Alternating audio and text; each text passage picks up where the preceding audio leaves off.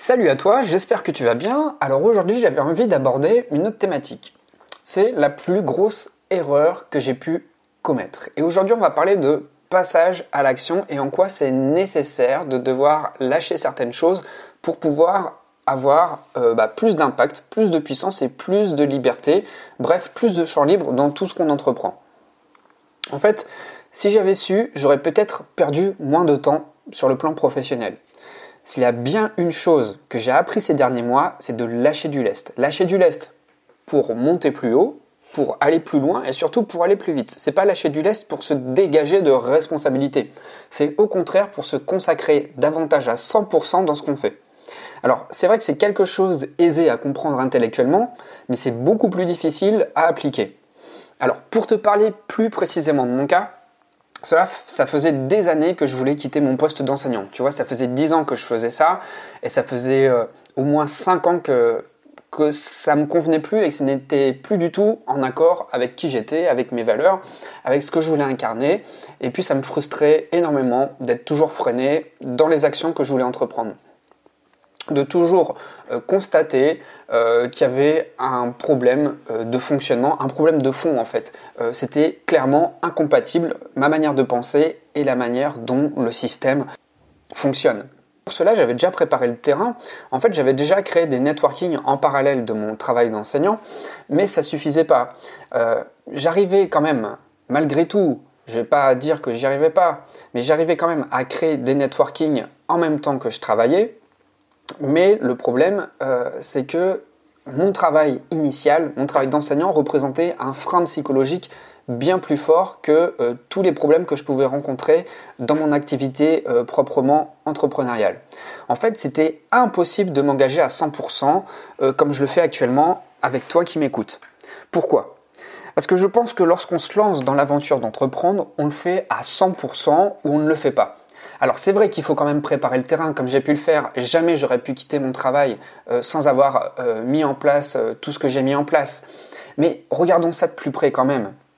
Si on veut vraiment que son activité décolle, parce que si j'avais juste compté sur le degré d'évolution de mon activité juste après avoir démissionné, c'est pas viable en fait. Et là, je travaille encore énormément dessus parce qu'il y a énormément de choses à développer, à améliorer et puis à, à, intensifier en fait, tout simplement.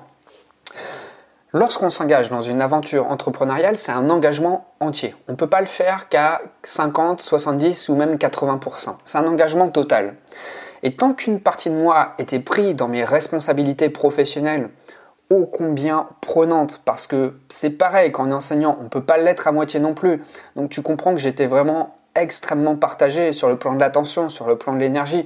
Un enfant, tu peux pas être à 60 ou même 80% euh, euh, disponible pour lui. Il faut être entièrement pour lui. Une classe, c'est énergivore, c'est chronophage. Et mes projets me demandaient, mes projets entrepreneuriaux me demandaient pareil, énormément d'efforts. Donc je pouvais pas consacrer le meilleur de moi, que ce soit dans mon activité de prof ou que ce soit dans mon activité entrepreneuriale. Le petit plus que j'avais dans mon activité entrepreneuriale, c'est que j'avais la motivation. J'avais de l'ambition, chose que je n'avais plus dans mon activité de prof. Malgré tout, j'ai longtemps cru que rester dans le statu quo, c'est-à-dire ne pas trancher entre mon travail et mon projet d'entreprise, ça allait me permettre d'avancer sur les deux plans. Mais c'est une grosse erreur. Parce que non seulement j'avançais pas vers mon rêve comme je le voulais, mais en plus j'étais extrêmement ralenti dans mon travail. J'étais concentré sur aucun des deux. Je vivais je divisais inutilement mon énergie par deux au lieu de la concentrer en un seul endroit.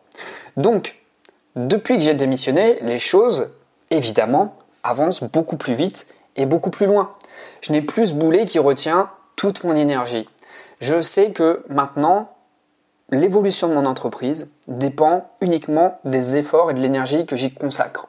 Donc j'ai beaucoup plus d'enthousiasme dans ce que j'entreprends. En fait, j'ai beaucoup plus d'enthousiasme dans tout ce que j'entreprends ce sont les actions dirigées vers mon unique but, qui est de vivre de mon activité, c'est-à-dire les networking et les formations que je vends sur Internet, qui me permettent de gagner petit à petit une autorité dans mon domaine. Alors justement, pour créer du contenu de plus en plus en lien avec tes centres d'intérêt à toi, j'ai besoin de savoir toi ce qui t'intéresse. J'ai besoin de mieux te comprendre. Et pour mieux te comprendre, j'aimerais bien qu'on interagisse ensemble. On va interagir juste à travers un petit sondage. Ça va te prendre même pas deux minutes. Euh, c'est cinq petites questions. Ça va m'aider à mieux te connaître et à créer du contenu qui répond de plus en plus à tes attentes. J'ai beaucoup de retours positifs sur tout ce que je fais, sur mes écrits, euh, sur les mails que j'envoie tous les jours, sur les audios, sur les podcasts. On dit que je trouve souvent les bons mots. Maintenant, moi, j'ai envie qu'on avance plus ensemble. Franchement, ça me fait super plaisir qu'on se comprenne, euh, que j'arrive à mettre des mots MOTS sur les mots MAUX. Maintenant, j'aimerais bien apporter davantage de solutions. Maintenant, j'aimerais bien pouvoir vous faire avancer. Car vous faire avancer, moi aussi, ça me fait avancer. Je progresse en même temps. Donc ce questionnaire prend juste deux minutes. Il y a le lien dans la barre d'information. C'est un questionnaire sur SurveyMonkey. Tu n'as même pas besoin d'entrer ton mail. Tu as juste à indiquer euh, bah, cinq questions en lien avec tes centres d'intérêt. Et puis moi, je vais pouvoir consulter ça et ensuite créer bah, du contenu en fonction de tes préoccupations, en fonction de ce qui va t'aider toi aussi à progresser. Donc voilà, je te remercie beaucoup de m'avoir écouté jusque-là. Je te remercie aussi pour le coup de pouce que tu m'apportes en répondant à ce questionnaire. Moi, je te souhaite une bonne journée et je te dis à demain pour un nouveau podcast. Ciao